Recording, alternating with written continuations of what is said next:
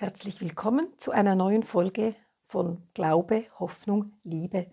Heute mit Gedanken zu einer doch etwas sperrigen Geschichte. Ich lese Ihnen die Verse aus dem 25. Kapitel des Matthäusevangeliums, die Verse 1 bis 13. Wenn das Himmelreich kommt, wird es zehn Brautjungfern gleichen. Sie nahmen ihre Fackeln und gingen hinaus zum Haus der Braut. Sie wollten den Bräutigam empfangen. Fünf von ihnen waren dumm, die anderen waren klug. Die dummen Brautjungfern nahmen zwar ihre Fackeln mit, aber kein Öl. Die klugen Brautjungfern dagegen nahmen zusammen mit ihren Fackeln auch Krüge mit Öl mit. Doch der Bräutigam verspätete sich, die Brautjungfern wurden müde und schliefen ein. Mitten in der Nacht weckte sie der Ruf. Seht doch, der Bräutigam kommt, geht hinaus, um ihn zu begrüßen. Da standen alle Brautjungfern auf und machten ihre Fackeln bereit. Die dummen Brautjungfern sagten zu den Klugen, Gebt uns von eurem Öl, sonst gehen unsere Fackeln sofort wieder aus. Aber die klugen Brautjungfern antworteten, Das geht nicht. Das Öl reicht nicht für uns und euch. Geht doch zu den Händlern und kauft euch selbst welches. Die dummen Brautjungfern gingen los, um Öl zu kaufen. Inzwischen traf der Bräutigam ein. Die klugen Brautjungfern die vorgesorgt hatten, gingen mit ihm zum Haus, wo die Hochzeit gefeiert wurde. Hinter ihnen wurde die Tür geschlossen. Später kamen die anderen Brautjungfern nach. Sie riefen, Herr, mach uns auf. Aber der Bräutigam antwortete, Amen, das sage ich euch, ich kenne euch nicht. Bleibt also wach, denn ihr kennt weder den Tag noch die Stunde, in der der Menschensohn wiederkommt.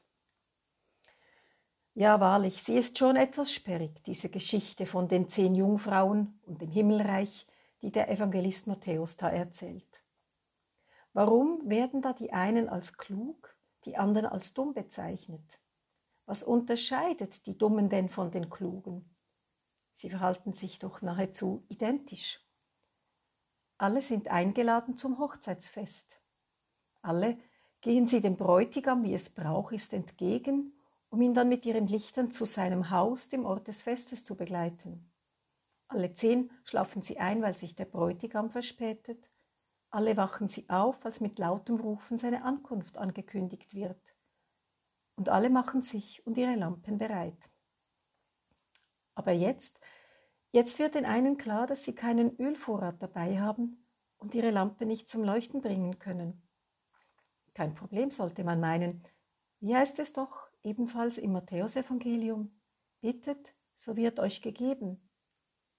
Die fünf Frauen ohne Ölvorrat bitten die anderen fünf, die genug Öl dabei haben, mit ihnen zu teilen. In harschem Ton werden sie aber von diesen abgewiesen. Wir teilen sicher nicht mit euch, sonst haben wir zu wenig. Für uns und für euch reicht es nicht. Seltsam. Die, die nicht teilen, was sie haben, sich unsolidarisch zeigen, die werden als klug bezeichnet und die, die bitten und dennoch leer ausgehen, als dumm. Das leuchtet uns zunächst nicht ein. Die Klugen haben eben vorgesorgt, mit einer Wartezeit gerechnet, genügend Öl mitgenommen, die Dummen nicht. Die rennen nun schnell zum Kaufmann mitten in der Nacht, um Öl zu kaufen und während sie weg sind, kommt der Bräutigam. Die fünf Klugen ziehen mit ihm zum Festsaal, die Dummen stehen dann etwas später vor verschlossenen Türen. Sie werden nicht eingelassen, die Türen bleiben zu, da nützen auch ihre nun hell leuchtenden Lampen nichts. Das Fest findet ohne sie statt.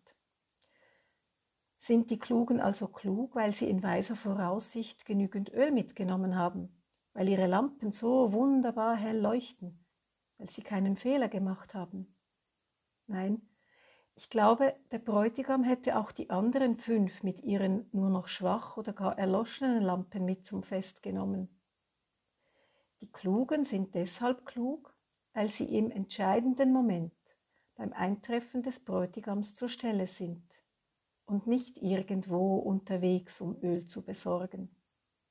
Die Klugen, sie sind da. Sie verpassen die Begegnung nicht, sie sind bereit.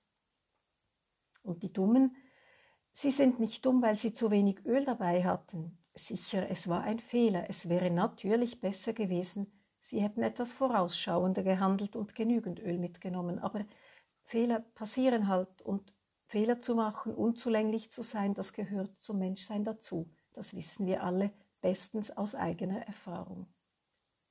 Dumm sind sie, weil sie sich dazu bewegen ließen, wegzugehen, um Öl zu kaufen und im entscheidenden Moment dann nicht da sind, den Bräutigam, die Begegnung mit ihm verpassen. Das ist das Dumme, das Törichte an ihrem Tun, dass sie nicht da sind, nicht bereit sind im entscheidenden Moment.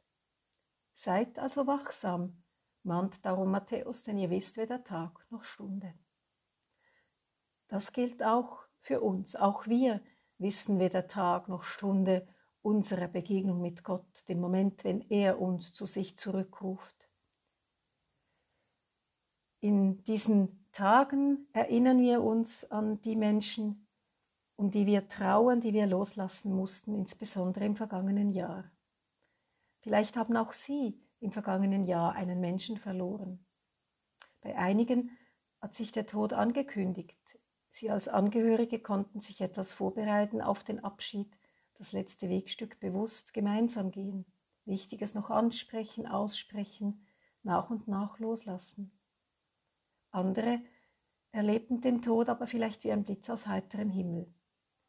Ist er wie aus dem Nichts in ihr Leben hereingebrochen, ohne Vorwarnung, völlig unerwartet, ohne die Möglichkeit, sich zu verabschieden. Wir wissen weder Tag noch Stunde.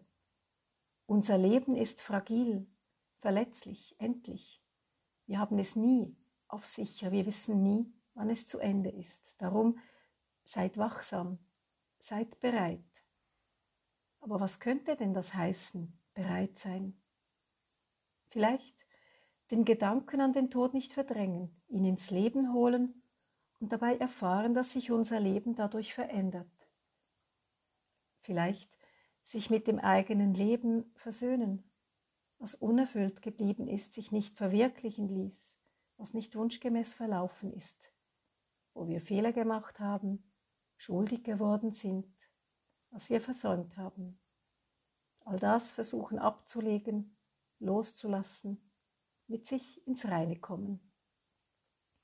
Vielleicht erledigen, was noch unerledigt ist, einen Schritt wagen, eine Hand reichen, ein klärendes Wort aussprechen und darauf vertrauen, dass wir von Gott alle eingeladen sind zum Fest.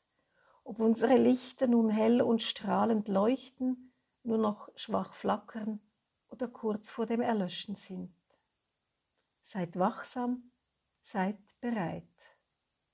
Heute am Ewigkeitssonntag gedenken wir der Menschen, die während des vergangenen Kirchenjahres verstorben sind. Wir erinnern uns an sie, denken daran, was sie uns bedeutet haben, wie sie mit unserem Leben verbunden gewesen sind. Wir trauern darum, dass wir sie verloren haben. Sie fehlen hier in unserem Leben. Das schmerzt manchmal weniger, manchmal mehr. Gleichzeitig haben wir auch Grund zur Hoffnung. Nicht umsonst heißt der heutige Sonntag eben auch Ewigkeitssonntag.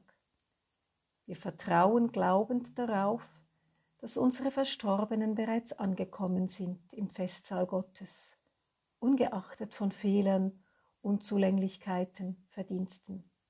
Wir sind noch auf dem Weg. Wir warten noch auf unsere Begegnung mit ihm.